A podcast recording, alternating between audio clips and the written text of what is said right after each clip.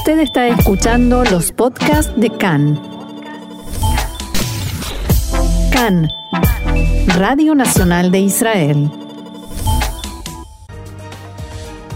Y ahora sí, vamos a arrancar con nuestros titulares de este domingo 18 de octubre, 30 del mes de Tishrei.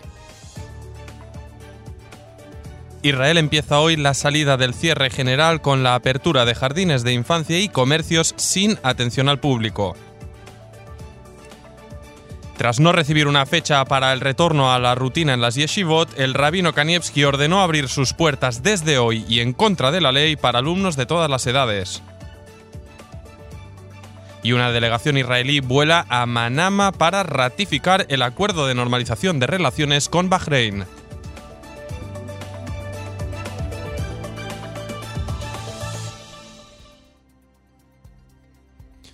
Bien, y arrancamos con los datos de corona, poniéndolos en perspectiva. Estamos en inicio de semana, ayer Shabbat, por tanto, el número de pruebas que se hacen es mucho menor, pero sí que es cierto que estos datos se marcan en el primer día de salida del cierre general del país. Estos últimos datos del Ministerio de Salud indican que en las últimas 24 horas se registraron 397 nuevos casos, obviamente una cifra mucho menor a la habitual entre semana, de los cuales se suman al total de 33.484 pacientes en activo.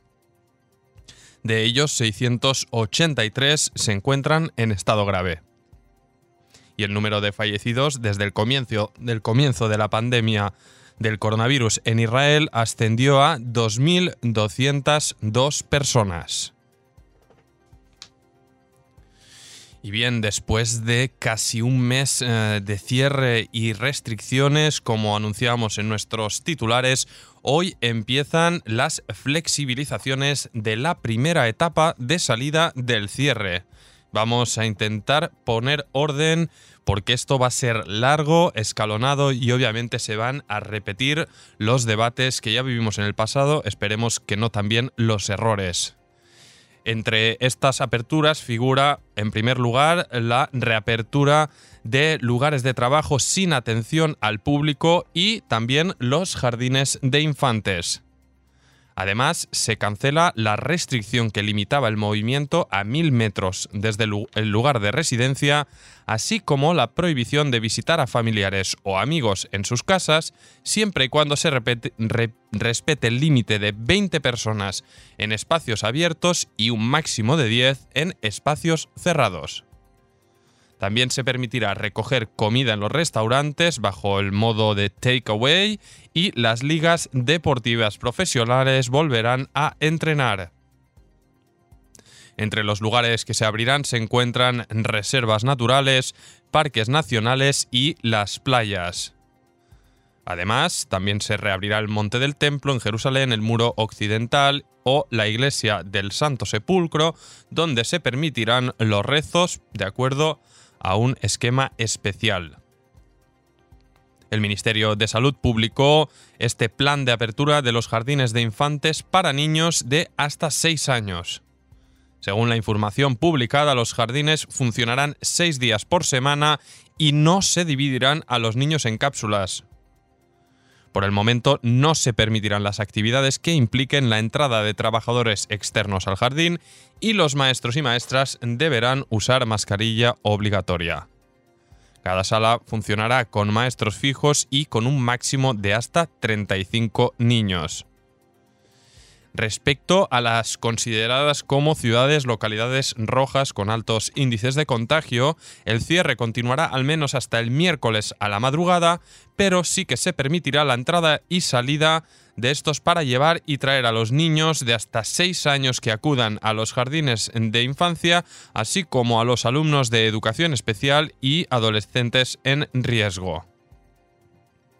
Repasemos cuáles son estas ciudades rojas actualmente. Bnei Brak, Rehasim, Elat, los barrios de Ramat Shlomo, Ramat Eshkol, Maalot Dafna y Kiryat Matersdov de Jerusalén, Beitar, Beitar Ilit y Modin Ilit, a excepción de las zonas industriales de ambas localidades. Y bien, vamos a hacer una primera mirada a este retorno de casi un millón de niños y niñas de hasta 6 años que desde hoy ya han vuelto a clase, sobre todo para alivio de sus padres. Desde algunas autoridades regionales informaron que los jardines de infantes no abrirán o abrirán solo cinco días por semana para evitar así que haya maestras suplentes. Desde la municipalidad de Ramat Gan y Givatayim comunicaron que limitarán la entrada de maestros que provengan de ciudades rojas. Por otra parte, hoy se estima que 360.000 estudiantes comenzarán el ciclo de estudios académicos, el cual se llevará a cabo mediante Zoom o otras plataformas online que faciliten la enseñanza a distancia. El coordinador nacional para la lucha contra el corona, profesor Ronnie Gamzo, explicó ayer por la noche que de momento los niños de más de 6 años no volverán al cole. Gamzo resaltó que el cierre no ha terminado, que la apertura de los jardines y lugares de trabajo sin atención al público representa una flexibilización necesaria, pero para nada significa que hayamos vuelto ya a la rutina. Además, Gamzo quiso felicitar al sector ultraortodoxo, mandando un mensaje de calma por haber logrado reducir las tasas de contagio, pero advirtió que todavía hay una tasa relativamente alta de pruebas positivas en este sector, lo que indica un gran índice de contagios ocultos. Por otro lado, el primer ministro Benjamin Netanyahu expresó en la noche de ayer durante una conferencia de prensa que esta vez saldremos del cierre con más cuidado.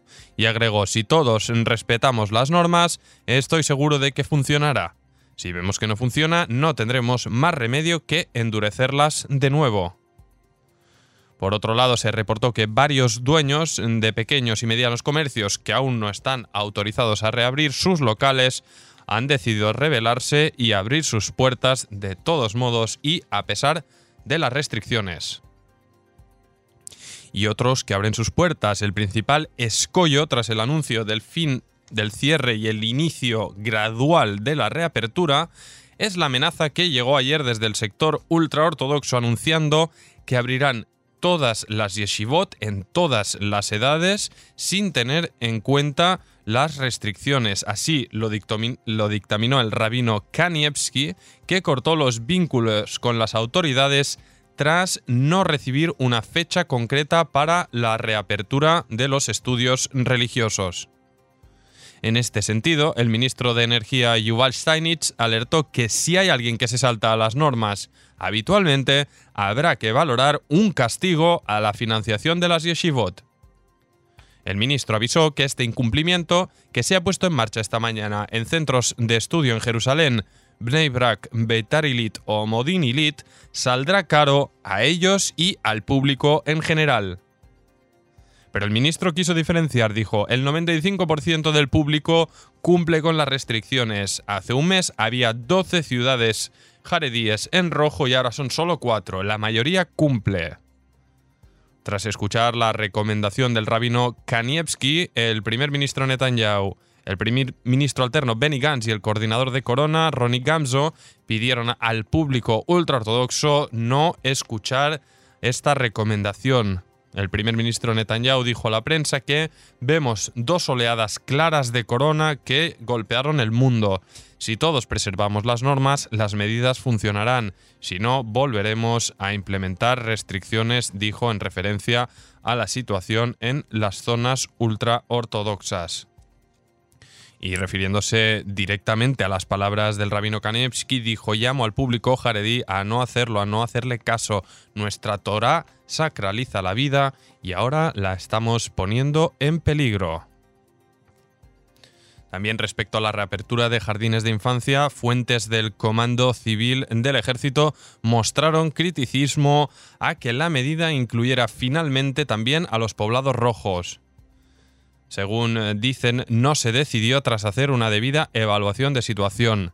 Nos sorprendimos en la salida del Shabbat porque esta fue la única condición que cambió, al parecer por logro de los líderes de las autoridades locales. Desde Picuda Oref alegan que las idas y venidas con los padres a los jardines genera movimiento y dificulta hacer un seguimiento concreto del virus y de posibles contagiados. Por otra parte, los ministros Israel Katz, Arie Deri, Avi Nisenkoren y Amir Pérez anunciaron un paquete de ayudas a las autoridades eh, eh, locales que mantienen el cierre, estas localidades rojas, y que incluye ayudas a los trabajadores que no puedan llegar a sus lugares de empleo, así como ayudas a comercios y autónomos a través de las autoridades de impuestos.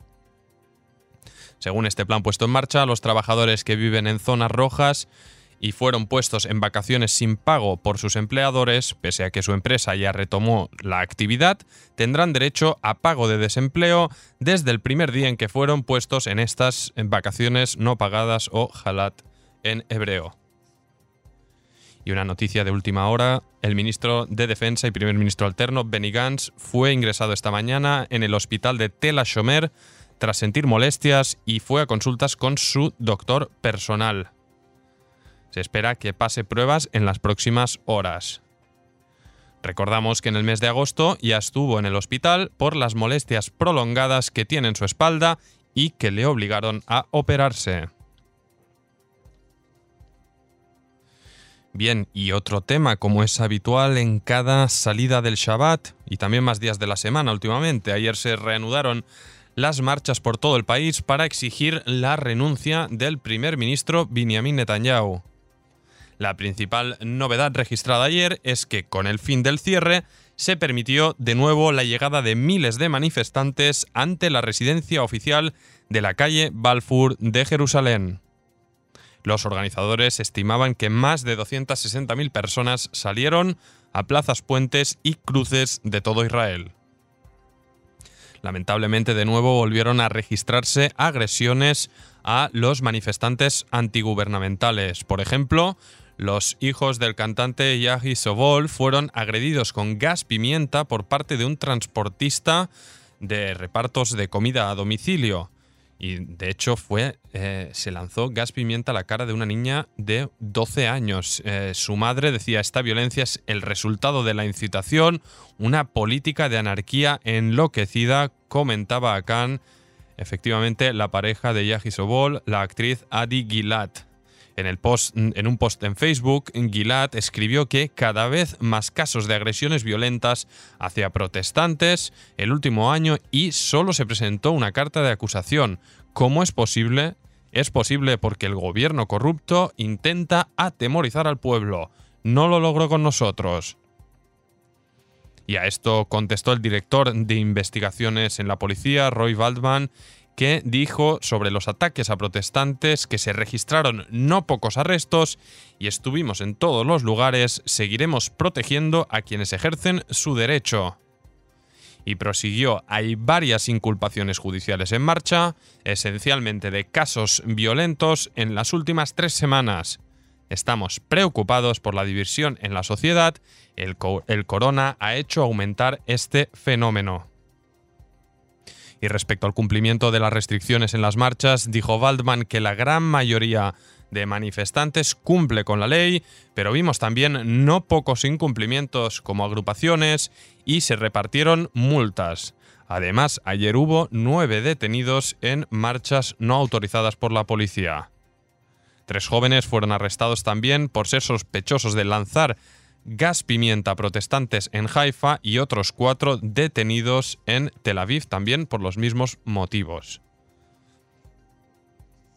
Y la otra noticia que traíamos en titulares que está previsto que esta tarde, en escasos minutos debería ser ya, ah, si es que no ha llegado, no hemos visto las imágenes, se prevé, ha salido de hecho esta delegación israelí norteamericana hacia Manama, la capital de Bahrein, para ratificar el establecimiento de relaciones diplomáticas entre Israel y el país del Golfo.